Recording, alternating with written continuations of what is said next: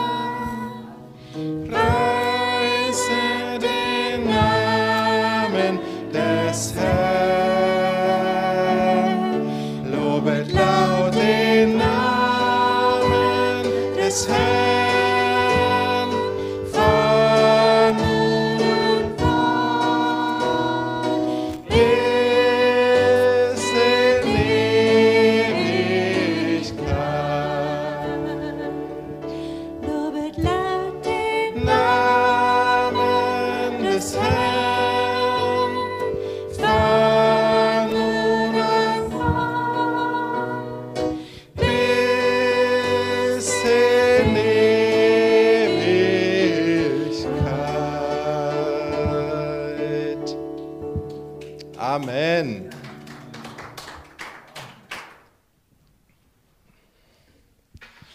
Und es gibt eine Zeit, wo wir laut den Namen des Herrn preisen, bis in Ewigkeit. Ist natürlich immer schön, wenn man singt. Und man kann den Namen des Herrn auch in widrigen Umständen preisen, was auch gut ist. Aber ich glaube, es wird auch eine Zeit geben, und von der redet eigentlich dieses Kapitel, wenn Gott sagt, ihr werdet nicht mehr zu Schanden werden. Sagt er hier im Übrigen zweimal, mein Volk soll nie mehr zu Schanden werden. Das heißt, Gott wendet sich nach diesen ja, Flehen so zu seinem Volk, dass es nie mehr zu Schanden wird. Und ich glaube, es gibt eine Zeit, wo Gott sich so zu uns wenden kann, dass wir nie mehr zu Schanden werden. Und das heißt dann auch nicht, dass wir dann irgendwelche schlimmen Sachen schönreden müssen, sondern es das heißt dann, dass es wirklich eine Zeit gibt, wo es keine schlimmen Sachen mehr gibt. Glaubt ihr das? Hoffen wir doch, ja? Das wünschen wir uns doch. Und die Bibel sagt eben klar, und das sagen schon diese alten Propheten, dass das nicht nur irgendwas ist, was wir in die Ewigkeit projizieren, wo wir dann Offenbarung 21 zitieren, sagen, dort gibt es kein Geschrei, kein Schmerz mehr, Gott wird abwischen alle Tränen. Das ist die Ewigkeit.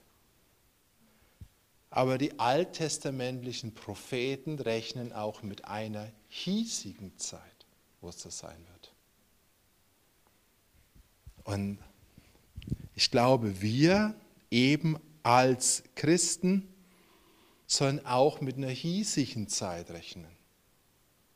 Wir sollen, müssen, habe ich lang genug darüber gepredigt, mit dem Unheil, was kommen wird, uns beschäftigen. Aber genau in dem Unheil sollen wir eine hiesige Zeit glauben, wo es kein Unheil mehr gibt. Und wo eben genau der Unterschied sein wird, dass bei uns kein Unheil sein wird, während in der Welt Unheil ist. Noch ein paar ganz kleine Nachbemerkungen zu dem, was jetzt hier alles so wunderbar war. Vers 23 haben wir ja schon gehabt mit dem Jubeln und Freuen. Da heißt es am Schluss, dass Gott den Regen herabkommen lässt, Frühregen und Spätregen wie früher. Kannst du übersetzen mit wie früher, du kannst es aber auch anders übersetzen, was vielleicht korrekter ist vom Hebräischen her.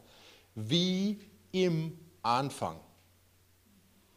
Oder wie am Anfang der Schöpfung. Oder, um es ganz klar auszudrücken, wie im Paradies. Also das ist ein Vers, er sagt, äh, Frühregen und Spätregen nicht nur irgendwo, wie es früher mal war, wo vielleicht noch eine gesegnetere Zeit war, sondern wie es von Anfang an, so wie es Gott beabsichtigt hat. Also sprich, wie es vor dem Sündenfall war.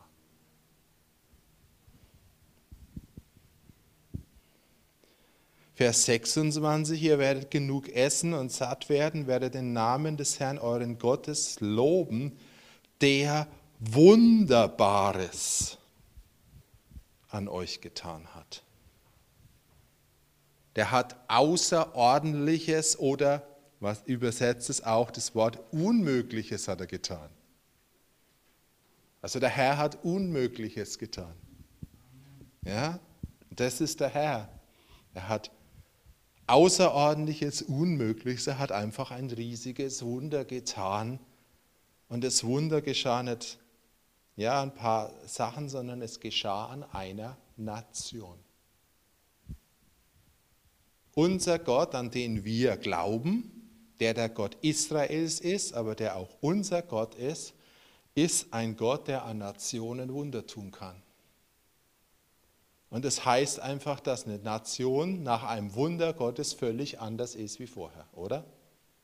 Ja, das ist ein Wunder. Und Joel hat genau die Botschaft, dass eben Gott, ein Gott der Wunder oder des Wunders ist, der sich in der Nation verherrlichen will.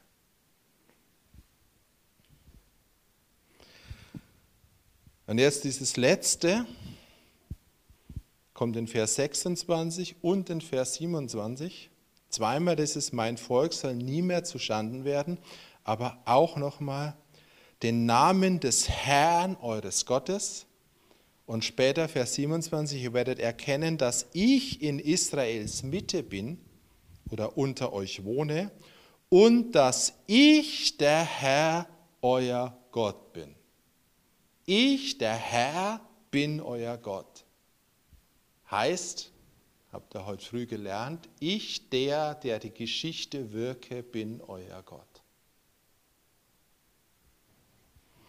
Also wenn die Geschichte sich letztendlich so gedreht hat, wie es hier beschrieben ist, dann ist der Jahwe wirklich der Gott, der er ist. Das heißt, er hat das Gute hervorkommen lassen. Und hier, ich, der Herr, bin euer Gott, Jahwe Elohim, steht da im Urtext, ja, vielleicht noch mal euch erinnert, Jahwe Elohim Joel, die Abkürzung. Hier steht, hier, Jahwe, ich bin, Jahwe Elohim Joel. El. Das ist die Botschaft des Propheten. Jahwe Elohim. Wenn du das Alte Testament studierst, es ist ganz, ganz interessant, findest du diesen Begriff Jahwe Elohim, also diese beiden Gottesnamen zusammen, nur in ganz wenigen Kapiteln der Bibel des Alten Testaments. Und zwar findest du sie in Genesis, also 1. Mose, Kapitel 2 und Kapitel 3 und dann wieder ab Hesekiel Kapitel 40. Sonst nirgends. Kapitel Mose 1. Mose 2 und 3, wisst ihr, das ist das Paradies. Da wohnt Gott, Jahwe, mitten unter uns. Und Hesekiel ab Kapitel 40 bis zum Ende beschreibt das tausendjährige Reich, wo Gott wieder unter seinem Volk räumt. Letztendlich die Wiederherstellung. Also Jahwe Elohim, wenn diese beiden zusammenkommen, in der Taube, mein Martin würde sagen, ist, wenn der Himmel die Erde berührt. Ich glaube, dass das theologisch perfekt ausgedrückt ist. Im Paradies waren Himmel und Erde nicht getrennt, die waren zusammen. Und wenn Jesus wiederkommt auf diese Erde, werden Himmel und Erde nicht mehr getrennt sein, sie werden wieder zusammen sein.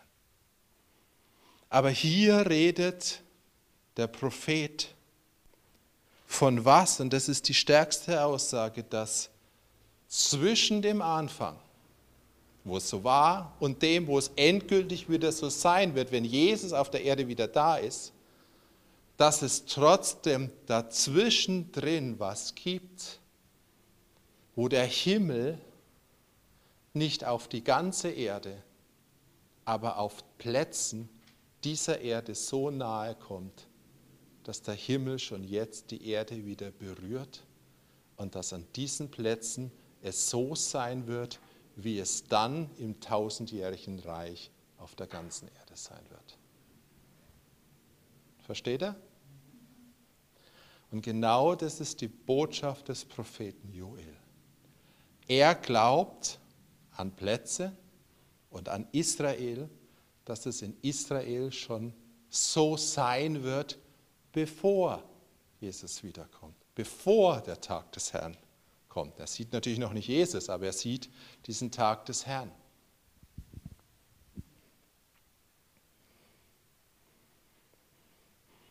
Also es gibt eine Paradieszeit, die wir ergreifen können, wenn wir uns oder wenn sich ein ganzes Volk so zu Gott kehrt, dass diese Trennung zwischen Gott und Mensch oder zwischen Gott und der Nation aufgehoben wird.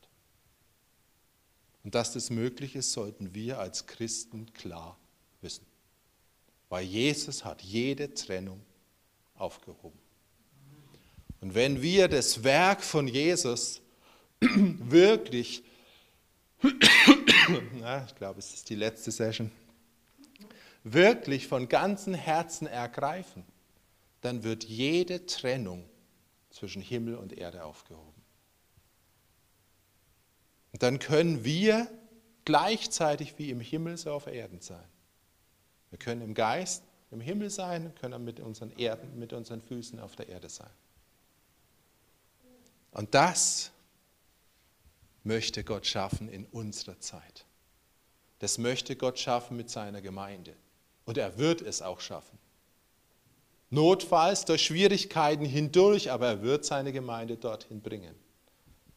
Und er wird es auch schaffen mit Israel, weil auch Israel hat eine ganz wichtige Funktion. Und er kann es auch schaffen und jetzt achte drauf, ich habe gesagt, er wird es schaffen mit der Gemeinde und er wird es schaffen mit Israel, weil das im Wort Gottes drin steht. Und er kann es auch schaffen mit Deutschland. Amen. Er kann es schaffen mit jeder Nation. Aber wenn sein Volk in der entsprechenden Nation aufsteht und Glauben hat für die Nation, kann er es auch in Deutschland schaffen. Und er kann es auch in München schaffen. Aber das ist kein Selbstläufer. Und ich denke, das sollte euch heute klar geworden sein. Das sind alles keine Selbstläufer. Der einzige Selbstläufer ist, dass der Tag des Herrn irgendwann kommt. Da kommt. Und Jesus kommt garantiert irgendwann wieder, ob es die Welt glaubt oder nicht. Und er kommt schneller wieder, wie wir glauben, momentan. Weil die Zeichen stehen da drauf. Und das heißt jetzt nicht, dass ich sage, er kommt übermorgen wieder. Weil das ist ein Blödsinn. Übermorgen kann er nämlich noch gar nicht wiederkommen. Weil wenn du siehst, was der Herr noch alles tun muss vorher, weißt du, dass er übermorgen nicht wiederkommt. Wenn ich sage, er kommt bald wieder, dann rede ich von vernünftigen Szenarien, die ja, Zehnerjahre sind. Aber ich will da nicht spekulieren. Aber ich glaube, dass wir in diesem Jahrhundert durchaus die Wiederkunft von Jesus erwarten können und sogar erwarten sollen. Und ich glaube, dass es genügend biblische Hinweise darauf gibt, die das auch von der Bibel her hergeben. Aber darüber lehre ich heute nicht. Wir lernen, wir bleiben bei unserem lieben, lieben Propheten, der dieses Unheil sieht, was kommt, und sieht, dass aber in dem Unheil es Plätze gibt, wo es Heil gibt. Und wo sich eben Jahwe Elohim schon offenbart in der Zeit, bevor das Gericht kommt. Und jetzt, ihr habt ja bei meiner Einladung gelesen, ich habe ja diese Frage gestellt, ihr kennt alle wahrscheinlich diese berühmten Verse aus Joel, die Petrus zitiert bei der Pfingstpredigt, ja? Danach wird es geschehen und ich habe gesagt, was ist denn eigentlich davor? Und davor ist eben genau das mit uns wir beschäftigt haben. Zuvor kommt erstens die Erkenntnis, oh Hilfe, es kommt eigentlich was Schreckliches auf uns zu. Das war die erste Erkenntnis. Und dann blast man in die Posaune deshalb. Und das zweite ist aber, ich setze eine Bewegung frei, die eine völlige Umkehr bewirkt und die letztendlich dazu führt, dass sich Gott so erweist in der Nation oder unter uns wie noch nie.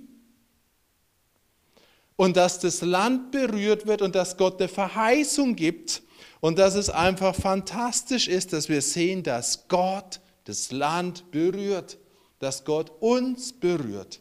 Und dann heißt es, wenn das, ja, das geschieht, und danach, ja, wenn Gott sozusagen hier als der erweist, der für sein Land eifert, danach wird es geschehen, genau danach, dass Gott eben nicht dabei bleibt, dass es heißt, schön und gut, ich habe die Schöpfung wiederhergestellt. Danach wird es geschehen, dass ich meinen Geist ausgießen werde. Meinen Geist über alles Fleisch. Und wenn wir jetzt mal sehen, wo wir vorher waren, das ist auch wichtig, weil da redet Joel vorher ganz klar von Israel. Jetzt sagt er, danach wird es geschehen, dass ich meinen Geist ausgießen werde über alles Fleisch und eure Söhne, also er redet jetzt von den Söhnen Israels, eure Söhne und eure Töchter werden Weissagen, eure Ältesten und Kreise werden Träume haben und eure jungen Männer werden Visionen sehen. Und selbst über die Knechte und über die Mägde werde ich in jenen Tagen meinen Geist ausgießen. Also jetzt redet er hier von einer mächtigen, mächtigen, mächtigen Ausgießung des Heiligen Geistes und zuerst mal hier über das Land Israel. Das heißt, er gießt dann mal richtig über Israel den Geist aus. Ich glaube, wir wissen alle, dass Israel das nötig hat. Weil Israel wird auch nur wirklich völlig zur Erkenntnis Gottes kommen, wenn der Geist ausgegossen wird. Dann werden sie Jesus richtig erkennen.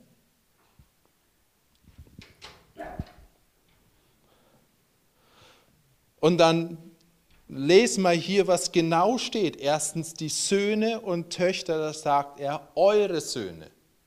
Also die Söhne der Israeliten. Dann die Ältesten, die Alten, komme ich noch drauf, und dann die jungen Männer. Da redet er immer von euren. Und dann redet er noch, und das ist ja sehr interessant, selbst über die Knechte und über die Mägde. Jetzt, wenn dich mal ein bisschen beschäftigt hast, ich glaube jetzt erstmal wirklich in dem Kontext drin, wer sind denn damals die Knechte und die Mägde? Hm, wer sind's? Die Ausländer, genau, die Ausländer. Die Nichtjuden in dem Kontext sind die Knechte und die Mägde die Heiden, die Ungläubigen. Die Ungläubigen Israel, auch über die gießt ein Geist aus. Jetzt bleibt mir in dem Kontext. Stell dir mal vor, das geschieht jetzt in Israel. dann gießt er seinen Geist aus, was das für eine Bedeutung hat, über alle Juden und alle Moslems gleichzeitig. Den interessiert dann überhaupt nicht, wer was ist, sondern der gießt platt alles aus. Wisst ihr, dass genau das die Lösung für Jerusalem ist und keine andere?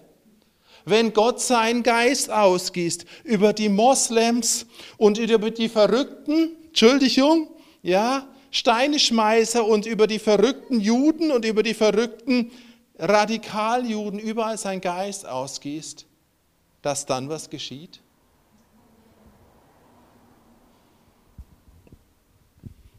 Es ist im Übrigen fantastisch, dass Gott hier sagt, nicht über meine Erwählten alleine gieße ich den Geist aus.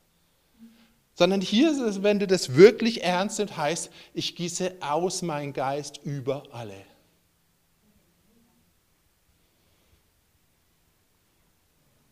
Ich finde, das ist eine tolle Lösung für den Konflikt in Israel. Wir beten eine, über, für eine Ausgießung des Geistes über das Land. Nicht über, für die Juden und nicht für die Moslems, das beten sowieso die wenigsten oder sonst was, sondern über das Land.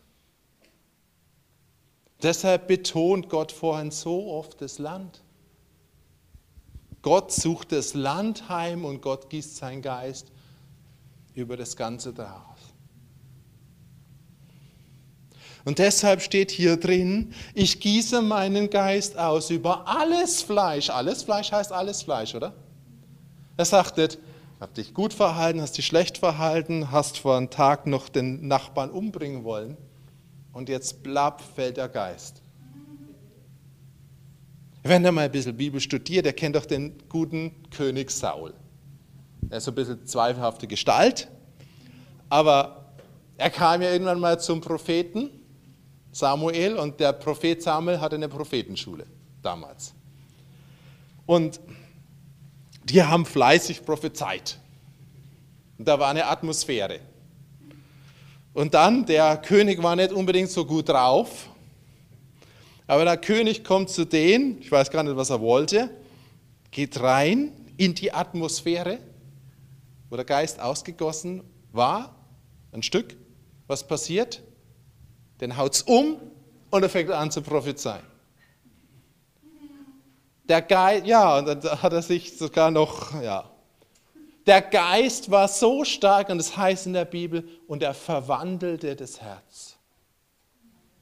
Der Geist, der da war, da in der Gruppe war, der war so stark, dass Saul draußen vielleicht wollte einen umbringen und er ist reingegangen und dann hat er da drin Halleluja geschrien.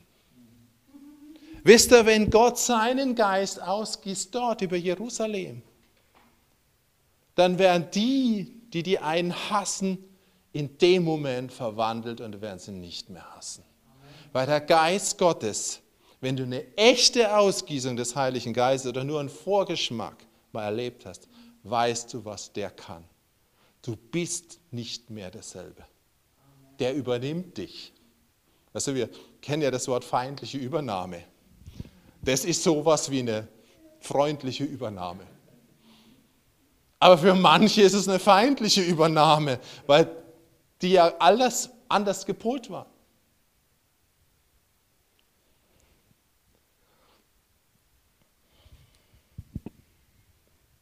Das ist die erste Bedeutung. Jetzt stellt euch mal vor, wir nehmen jetzt diesen Bibelvers oder dieses ganze Kontext, nicht nur für Jerusalem und Israel, sondern wir nehmen es hier zum Beispiel für die Stadt München. Und wir glauben und beten und rufen zum Herrn, dass hier was geschieht. Und der Herr hört wirklich auf dieses Rufen was von ihm letztendlich initiiert ist und danach gießt er seinen Geist aus über diese Stadt. Wir reden immer sehr schnell von Ausgießung des Geistes. So schnell ist es nicht eine Geistesausgießung. Aber dann würde er seinen Geist ausgießen über die Stadt, über München. Da würde er nicht unterscheiden, ob er über die Eva ausgießt, die ja schon theologisch fit ist, oder über einen Newcomer, oder über den Herrn ungläubigen Professor, der in der Uni gerade falsche Theologie lehrt oder über einen Chef von BMW? Psst.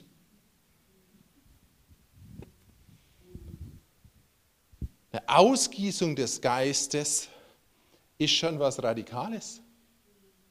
Es gibt so manche Bewegungen oder manche, Be Entschuldigung, manche Berichte von Erweckungen, so kleine Erweckungen in Afrika. Ich kenne sie leider nur vom Hörensagen, aber ich glaube das total. Da hat Gott über manche kleinen Landstriche so stark mal Erweckung oder Geist ausgegossen. Und dann sind einige ganz Verrückte, die ihre Freunde wollten, dass sie zu Jesus finden, sind zu den Freunden, haben die Freunde ins Auto eingeladen.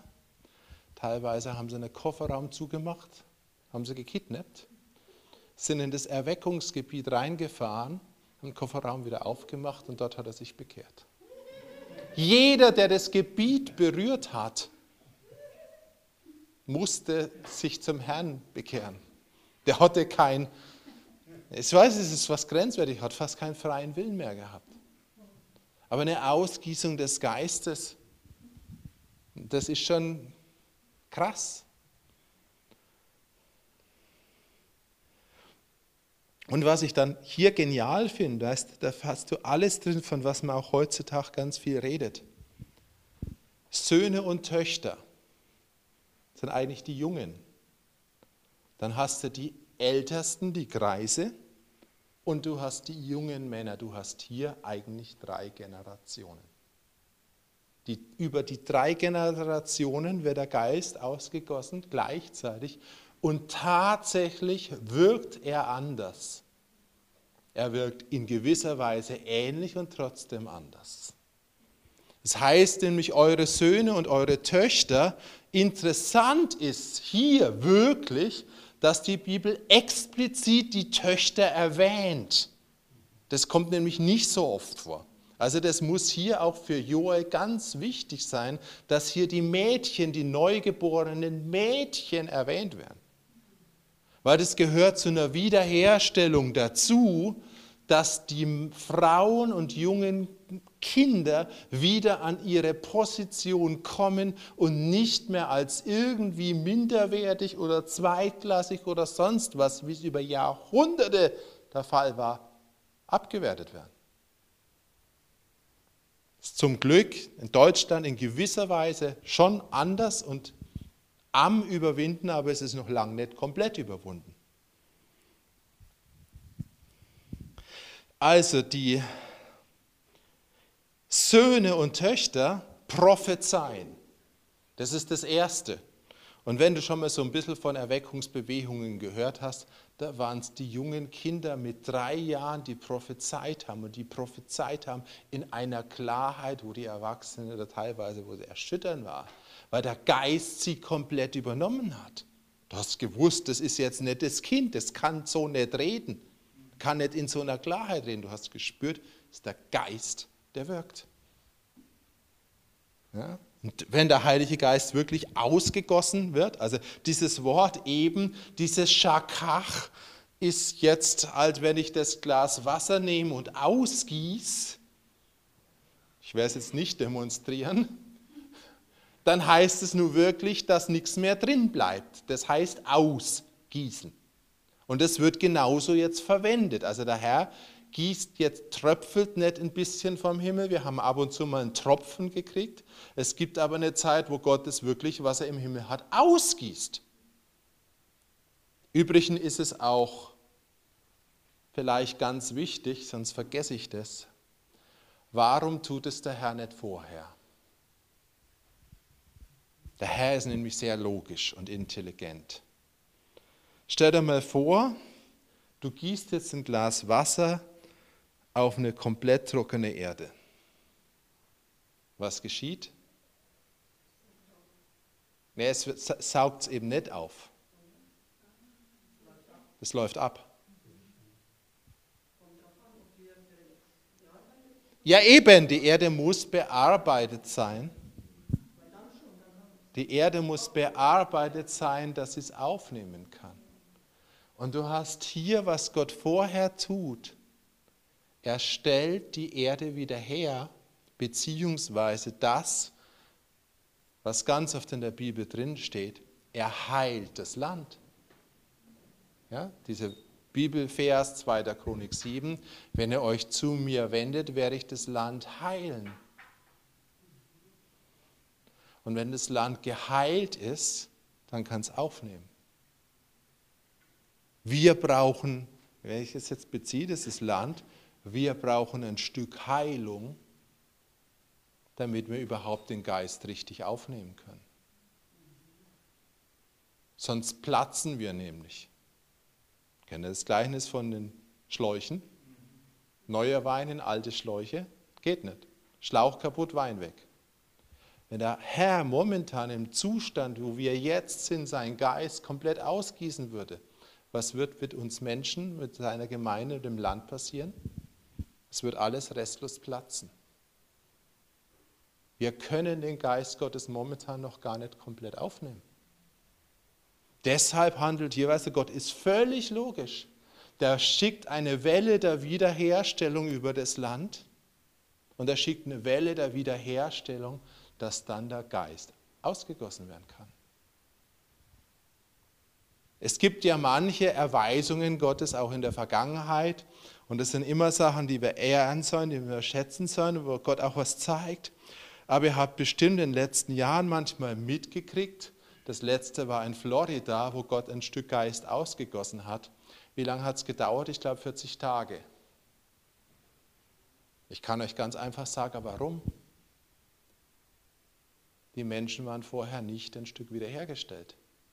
Selbst der Hauptträger war von Gott nicht, also er war nicht wiederhergestellt. Es war zu viel Salbung und dann ist das ganze Zeug gekippt. Gott möchte uns wiederherstellen in ein Maß, dass wir alles aufnehmen können, was Gott für uns hat. Und deshalb brauchen wir diese Bewegung der Wiederherstellung, die hier in Joel 2 ausführlich beschrieben ist, wo Gott sich über das Land oder über uns und über die Gemeinde erbarmt und das wiederherstellt, was von Anfang an war und sein soll oder hätte sein sollen. Und danach, wenn eine Wiederherstellung ist, dann kann er seinen Geist in der Fülle geben. Und ich glaube, was dann geschieht und Pfingsten ist nur ein bisschen ein Anfang. Zuerst muss man sein Leib wiederhergestellt werden. Und dann wird er über seinen Leib, seinen Geist auch ausgießen können. Aber momentan kann er nur ein paar Tropfen ausgießen.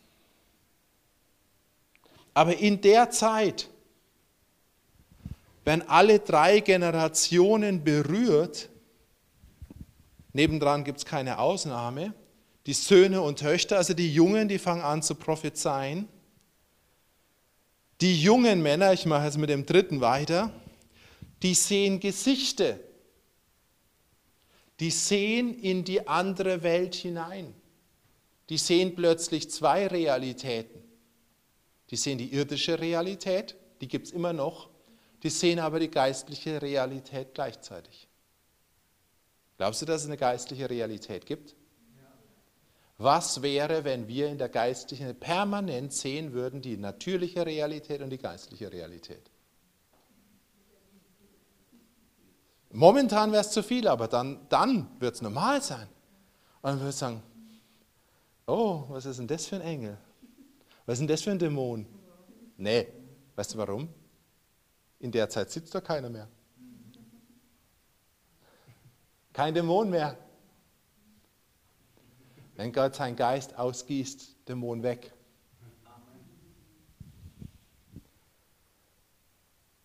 Dann wird man nicht nur sehen, hier Engel, irgendwo Heilige, keine Ahnung, dann startet uns Paulus mal einen Besuch ab. Er sagt, meine Güte, über die Zeit habe ich irgendwo auch geschrieben im Epheserbrief, aber ihr lebt drin, meine Güte, seid ihr gesegnet. Das wird Paulus sagen. Oder Johannes, also nicht Johannes der Täufer, Johannes der, der Evangelist. Das ist das, was ich in meiner Offenbarung beschrieben habe. Da rings um Katastrophe, aber hier, hier das Volk auf dem Berg Zion, die jubeln und die jauchzen laut. Sind die Welten nicht mehr getrennt? Wenn Himmel und Erde zusammenkommen, sind die Welten nicht mehr getrennt. Und dann das Dritte, und das ist eigentlich krass, die Ältesten werden Träume haben. Übersetzt es hier. Das ist auch nicht so ganz glücklich, die Übersetzung. Sie werden Träume träumen. Was da eigentlich drin steht, ist fast so viel wie sie werden in einer anderen Realität leben. Sie werden mehr in einer geistlichen Realität leben, im Übernatürlichen wie im Natürlichen. Und das Krasse ist, und das ist nämlich in dem Wort wirklich drin, wo habe ich denn das jetzt? Genau hier in dem Wort Chalam, was ich nachgeguckt habe. Das heißt im Hebräischen folgendes. Gesund, vollkommen und stark. Die Alten werden gesund, vollkommen und stark sein. Chalam. Und das ist, äh, das ist manchmal was ganz Interessantes, weil auch schon bei unseren hebräischen Wörterbüchern gibt es manchmal so Wörter oder Sachen, die man nicht zusammengebracht hat, so in unserem Verständnis. Und dann hat man im hebräischen Wörterbuch immer gesagt, Chalam 1 heißt das, Chalam 2 heißt das zweite. Das heißt, es ist dasselbe Wort, aber die zwei Bedeutungen waren für uns so seltsam unterschiedlich. Äh, fürs griechische gefallene Denken, dass man es gar nicht zusammengebracht hat. Aber wenn du in der göttlichen Realität lebst, wenn du träumst, dann wirst du von der göttlichen Realität erfüllt und du bleibst gesund und stark. Also das ist wirklich eine aus, also eine Bedeutung von diesem Wort als der Herr die Gefangenen Zions zurückführte, der bekannte Vers 226, waren wir wie die Träumenden. Wir waren plötzlich wie in einer anderen Realität. Oder als Deutschland die Mauer fallen ließ, gab es eine kurze Zeit, da waren wir in einer anderen Realität. Wir haben gedacht, wir träumen. Es war eine andere Realität, eine kurze Zeit. Weil die Mauer hat nicht der Mensch eingeschmissen, sondern Gott. Er war das, der dahinter stand. Die Propheten haben es geweissagt, die Gemeinde hat dafür gebetet und dann hat es Gott getan. Wenn er die Geschichte nachlest, würde ich sagen, mehrere haben es geweissagt. Und das Volk Gottes ist aufgestanden, hat dafür gebetet. Und dann konnte es Gott machen.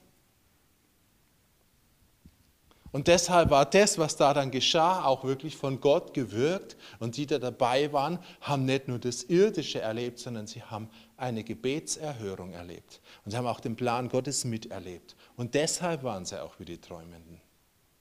Und deshalb sind auch manche jetzt nicht mehr wie die Träumenden, weil nämlich nach der einen Gebetserhörung nicht mehr weiter gebetet wurde für den völligen Wiederherstellung. Da steht noch was aus. Aber trotzdem ist das, was geschehen ist in der deutschen Nation 1989, ein Wirken Gottes gewesen von Anfang an.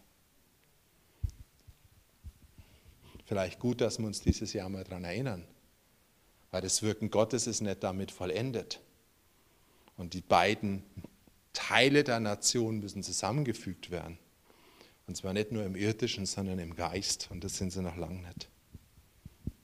Aber hier diese drei Generationen, ja, die einen fangen an mit der Realität, wo sie erfüllt werden, schon die kleinen Kinder, die nächsten wachsen hinein durch diese Realität, wo sie anfangen zu sehen, was eigentlich wirklich hinter dieser irdischen Realität ist. Und die Ältesten, die Alten sind so drin reingewachsen, dass ihr Körper ständig komplett erneuert wird. Das, glaube ich, ist wirklich die ursprüngliche, richtige Bedeutung von dem Vers. Und wenn du es nicht glaubst, ich glaub's. Denn ich möchte reinwachsen. Ich bin vielleicht nicht mehr ganz der Erste. Prophezeit habe ich jetzt genügend. Langsam sehe ich auch ab und an mal was von der übernatürlichen Realität.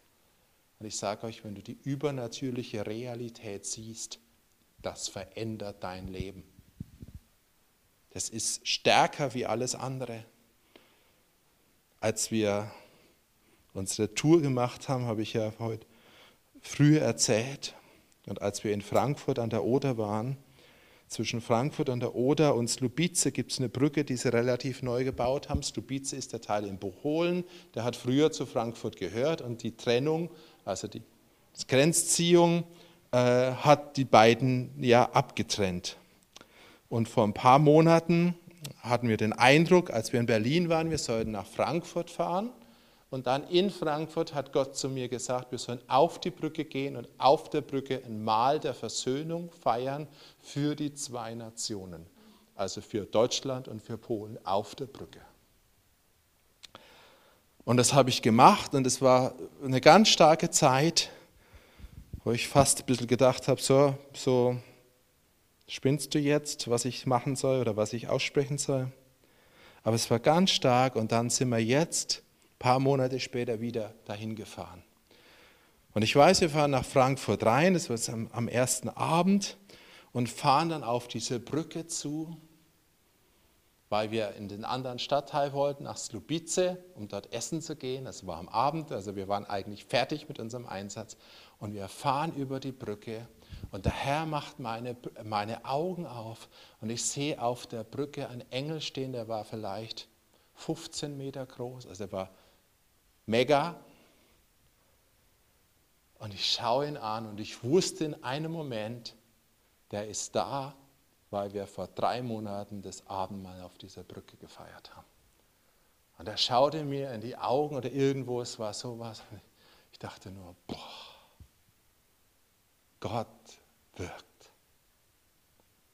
Weißt du, und wenn du solche verrückten Sachen magst, wie sie machen, denk jetzt nicht, äh, du bist so super heilig oder sonst was, irgendwas, und du fragst dann nie mal in der irdischen Realität, was magst du eigentlich?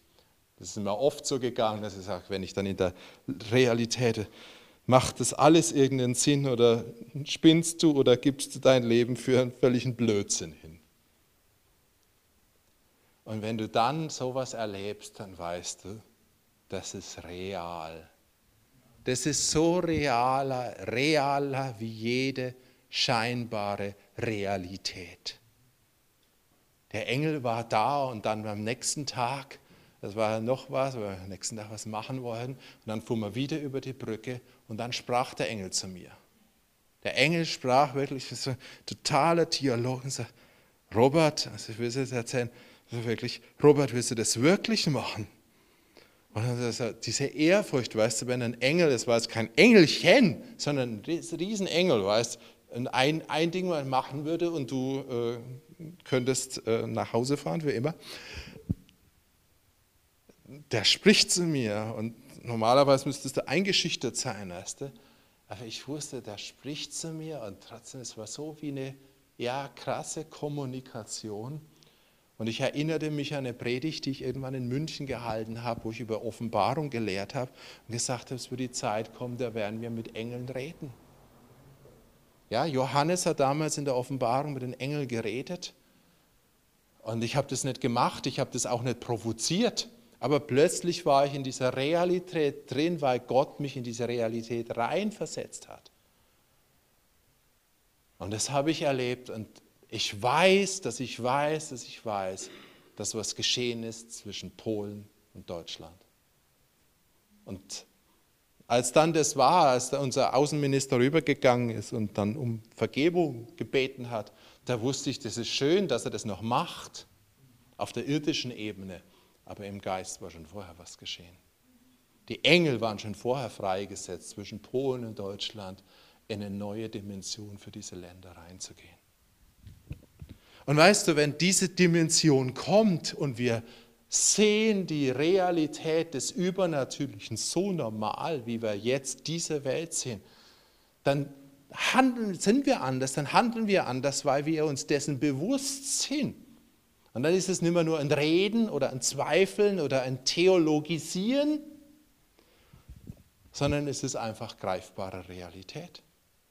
Und die Ältesten, glaube ich, die leben mehr in der anderen Realität. Die haben immer noch ihre Füße hier, aber sie leben mehr vielleicht in dieser anderen Realität. Und dann heißt es, und das ist ja äh, das Krasse jetzt, also hier haben wir eine ganz krasse Realität, die kommt.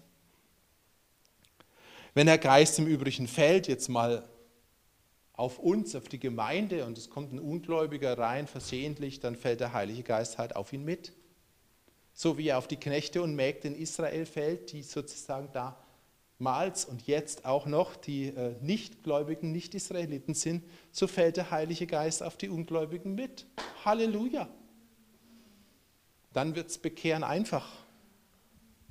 Weil dann erleben die Ungläubigen den Heiligen Geist vor der Predigt. Das ist so. Dann muss man sie nicht mit Biegen und Brechen von der Realität Gottes äh, überzeugen, sondern Gott überzeugt sie schon vorher und dann erklärt der Prediger, was gerade mit ihnen geschehen ist. Sie kommen rein, wälzen sich auf den Boden, schreien mal kurz, der Dämon ist draußen, dann lachen sie. Und dann sagt der Prediger, das ist das, was geschrieben steht in Joel 3, so hat es nämlich letztendlich Petrus gemacht. Äh, da steht geschrieben, ich will meinen Geist ausgießen. Und dann ist auch ganz einfach, dass sich 3000 bekehren bei einer Predigt.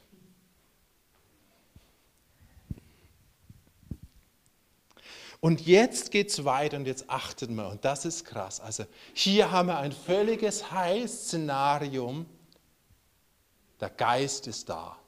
Der Geist hat uns übernommen, hat Israel übernommen, hat die Gläubigen, hat uns übernommen.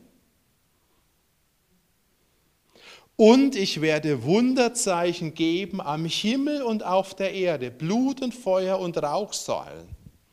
Die Sonne wird sich in Finsternis verwandeln und der Mond in Blut, ehe der Tag des Herrn kommt, der große und furchtbare oder schrecklich zu fürchtende. Und das ist vielleicht irgendwie ganz komisch, aber ganz normal jetzt. Gott macht jetzt nämlich mit dem anderen weiter. Jetzt kommt der Endzeit des Gerichts. Blut, Feuer, Rauchdampf.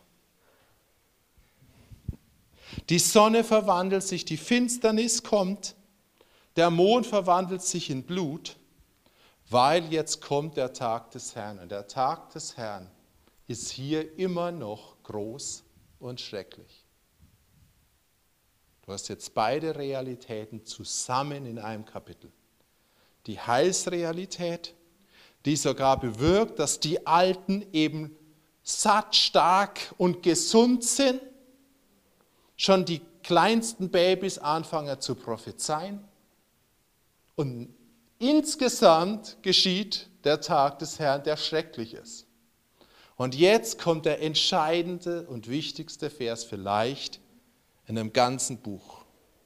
Und es wird geschehen, genau in dieser Zeit, wo beide Realitäten gleichzeitig sind. Jeder, der den Namen des Herrn anruft, auf dieser ganzen Erde, wird errettet werden. Denn auf dem Berg Zion und in Jerusalem wird Rettung sein wie der Herr gesprochen hat im Kapitel 2. Und unter den übrigbliebenen, gebliebenen, die der Herr berufen wird. Der sagt jetzt nichts anderes wie das. Wenn der Tag des Herrn, wenn das Endzeitgericht hereinbricht, wird jeder, der dann schreit, errettet werden, wenn er hingeht zu dieser Stelle, wo Rettung ist, wo ich meinen Geist schon ausgegossen hat. Und das, was hier steht, wird nämlich wörtlich heißt es nicht Errettung, das ist leider falsch oder ungenau. Ich habe es mir also wirklich angeguckt, alles genau nachzugucken. Es steht hier Entrissene. Die, die Gott rausgerissen hat oder das Land oder das Gebiet, was Gott rausgerissen hat, dort wird entreißend sein von allem Unheil. Und das ist ein Zufluchtsort. Und es wird nicht nur, das ist krass, diese Orte geben, sondern auch die, die Gott selbst herausgerissen hat, auch bei denen wird herausreißend sein. Also in dieser Endzeit, kurz bevor der Tag des Herrn kommt, wird es Plätze geben auf dieser Welt und einer davon, sagt die Bibel ganz klar, wird der Berg Zion in Jerusalem sein. Und ich glaube, es wird noch andere geben. Aber über den ist es entschieden und prophezeit. Und der wird ausgesondert sein und Gott wird ihn vorher rausreißen und auf diesem Berg wird ein Zufluchtsort sein. Und jeder, der dorthin flieht, wird errettet sein, wird rausgerissen sein von allem Unheil. Und jeder, der einen von den übrig gebliebenen, von denen, die selbst herausgerissen worden sind, ergreift, wird auch rausgerissen. Wenn er das jetzt euch mal merkt und lest dann mein Buch, Erst als ich die Verse ausgelegt habe, ich habe sie vorher noch nie im Hebräischen gelesen, habe ich gedacht, mein Buch ist präziser, äh, wie ich dachte. Weil da zeigt mir nämlich Gott, wie wirklich Menschen aus dem Ding rausgerissen werden und auf den Berg gebracht werden. Das war eine Vision, die ich schon vor 20 Jahren hatte.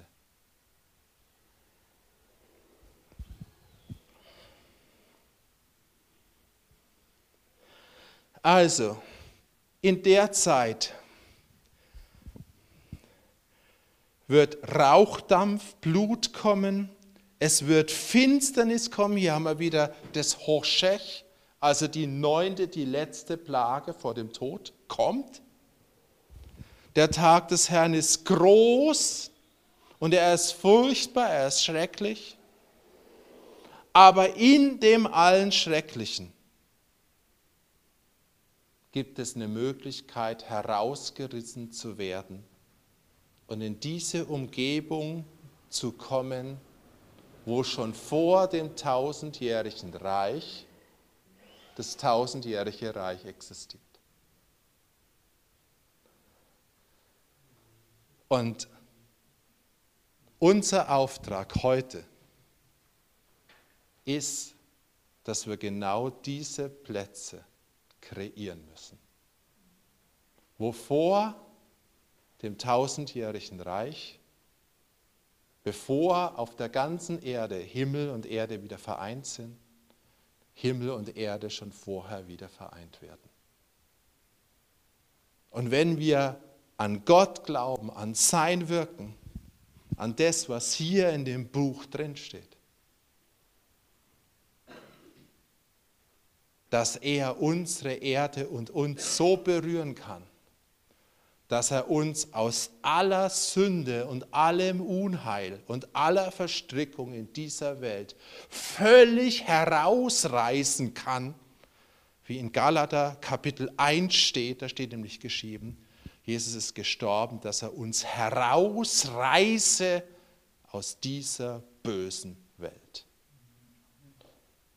Ich weiß, es mögen nicht alle, wenn man die Welt böse nennt, aber letztendlich ist sie böse. Und das Frucht der Bosheit wird kommen. Und Jesus ist gestorben, dass er uns davon herausreiße in eine völlig andere Realität. Und wenn das Gott mit uns tut, werden wir dazu befähigt, andere herauszureißen. Das sind die, die hier erwähnt werden. Die, die der Herr erwählt hat oder herausgerissen hat. Also in der Zeit, die kommt, letzte Worte, es wird Gericht kommen. Das Gericht ist unabwendbar als Ganzes, aber es ist abwendbar für Teile, wo wir Glauben dafür haben und wo sein Volk aufsteht. Es ist abwendbar für die Gemeinde.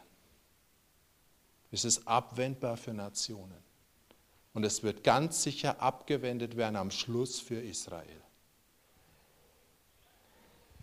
Und dann wird es diese Plätze geben, die werden in dieser Endzeit, wenn das Chaos kommt, Zufluchtsorte sein. Und die Frage ist, unsere Frage, und das ist das, wo ich rüber heute Abend predigen will, lassen wir uns rufen, jetzt diese Zufluchtsorte zu bauen. Weil ich glaube, das ist das, wozu Gott uns heute beruft. Du kannst ihn nennen Zufluchtsort, du kannst ihn nennen meinetwegen Arche. Es gibt viele verschiedene Begriffe, ja, die letztendlich ein und dasselbe meinen. Aber es wird diese Plätze geben, wo schon jetzt Himmel und Erde vereint sind. Und das ist unsere Berufung, die wir als Christen jetzt ergreifen sollen. In 20 Jahren, sage ich dir, prophezei ich dir, wenn alle die bereuen, die das jetzt nicht ergreifen, die werden irgendwann erkennen, ja, das wäre gut gewesen, wenn wir in der Zeit schon gebaut hätten mit an der Arche. Wenn wir nicht unsere Zeit und Energie und teilweise Geld verschwendet hätten mit anderen Sachen. Und es gibt so viel, ich will jetzt auch nicht böse sein, aber es gibt so viel, mit dem wir unsere Zeit und unsere Energie verschwenden können, scheinbar im Reich Gottes, was uns aber nicht für die Zeit, die kommt, vorbereitet. Und das, was vielleicht jetzt noch gut erscheint, wird aufgehen irgendwann im Feuer. Weil die Bibel sagt in 1. Korinther 3, der Tag des Herrn wird es klar machen ob wir gebaut haben mit Stroh, mit Holz oder mit irgendwelchen Sachen, die im Feuer nicht bestehen können. Aber was wir gebaut haben mit Gold, mit Silber, mit Edelsteinen, das wird bestehen bleiben. Und ich glaube, es ist gut, wenn wir in der Zeit jetzt unser Leben auch auf den Prüfstein machen und wirklich uns prüfen und dafür beten und auch Gott die Erlaubnis geben, uns zu reinigen, weil das tut das Feuer, dass unser Leben, ja, dass das, was wir tun, Gold, Silber und Edelsteine sind und nicht Holz und Stroh. Weil Holz und Stroh wird verbrennen. Und es wird schneller verbrennen, wie wir glauben. Hm. Oh, bei Punktlandung. Wollen wir noch mal einen Moment aufstehen?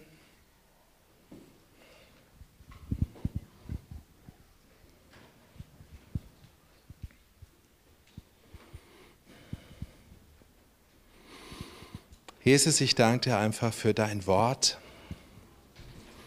Herr, und ich danke dir auch, wenn dein Wort vielleicht manchmal am Anfang erschreckend ist, dass dein Herz auch hinter jedem erschreckenden Wort ein wunderbares ist und dass es uns wirklich zu dir hinführen möchte. Jesus, ich bete jetzt einfach, dass du zu uns redest, Heiliger Geist, dass du zu uns redest. Herr, ich weiß, ich habe jetzt ganz viel, ja, gesagt, gelehrt, aber das, was die Botschaft dahinter ist und das, was du jetzt machen willst, das musst du in die Herzen der Menschen pflanzen. Und du musst diesen Ruf geben, rauszugehen oder sich rausreißen lassen auch von dieser Welt in eine andere Realität hinein, in andere Aufträge hinein, in das, was du jetzt tust, was noch teilweise so verborgen ist und was viele noch gar nicht sehen können.